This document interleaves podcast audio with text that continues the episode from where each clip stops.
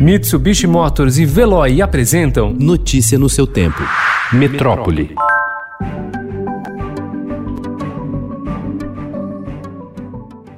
O economista Carlos Alberto Decotelli, nomeado ministro da Educação na semana passada, deixou o governo ontem, antes mesmo de tomar posse. Após seu currículo ter sido questionado por universidades estrangeiras e pela Fundação Getúlio Vargas, o governo pediu que ele entregasse a carta de demissão, aceita em seguida pelo presidente Jair Bolsonaro. Decotelli ficou cinco dias no cargo. Foi o terceiro a assumir o MEC em um ano e meio de governo.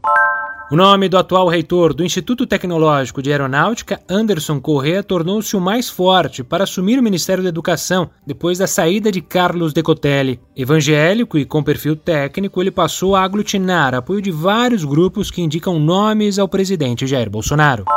As mortes pelo novo coronavírus mais do que quadruplicaram em um mês na região centro-oeste e o número de casos aumentou mais de cinco vezes. De 29 de maio até esta segunda-feira, os óbitos foram de 363 para 1.618 na região e o total de casos positivos de 15.550 para 85.103. Os dados incluem o Distrito Federal. O avanço maior aconteceu em Mato Grosso, onde o número de mortes passou de 50 56 para 536 e o de casos de 2.103 para 14.687. Em Goiás, os óbitos foram de 119 para 435 e o governador Ronaldo Caiado anunciou em videoconferência um lockdown intermitente.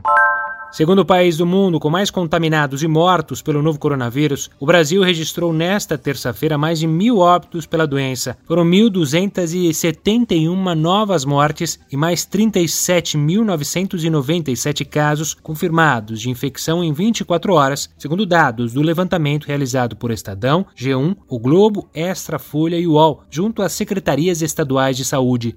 No total, 59.656 brasileiros já perderam a vida por causa da Covid-19 e mais de 1 milhão e 408 mil pessoas foram infectadas. O país relatou mais de 100 mil novos casos em apenas quatro dias. O governo do Paraná anunciou ontem a imposição de uma quarentena restritiva para controlar a pandemia do novo coronavírus em sete regiões do estado, incluindo Curitiba. A medida será válida por 14 dias a partir desta quarta-feira e poderá ser prorrogada por mais uma semana.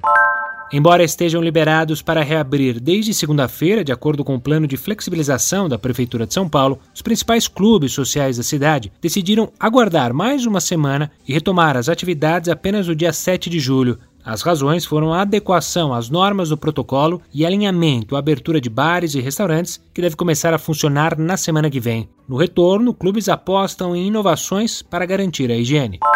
Otimismo, desconfiança, prudência ou a triste constatação de que é tarde demais. Essas são as reações de proprietários e gestores de bares e restaurantes que estão vivendo agora a expectativa de uma reabertura controlada de seus negócios. O anúncio oficial deve acontecer na próxima sexta-feira. A previsão é de que os estabelecimentos sejam autorizados a abrir as portas a partir do dia 6.